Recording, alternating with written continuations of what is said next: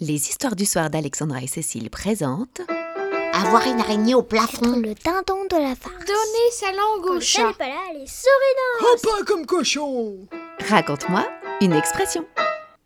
Des larmes de crocodile. Pleurer pour de faux pour obtenir quelque chose. Les enfants ne feront jamais ça. Ça vient d'où cette expression d'une ancienne légende. Dans l'Antiquité, on racontait que les crocodiles tentaient d'apitoyer leur proie en gémissant.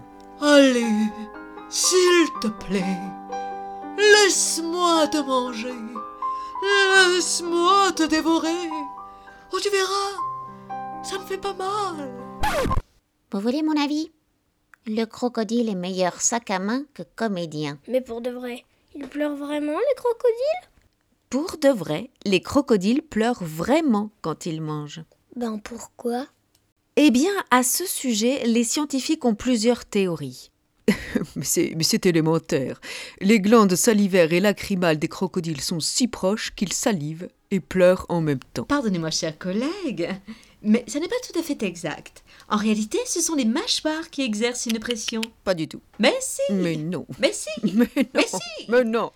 Bref, personne ne sait vraiment. Mais alors, pourquoi je pleure T'as peut-être un petit chagrin Tu veux un Kleenex Et voilà, c'est tout pour aujourd'hui. À bientôt pour une autre expression.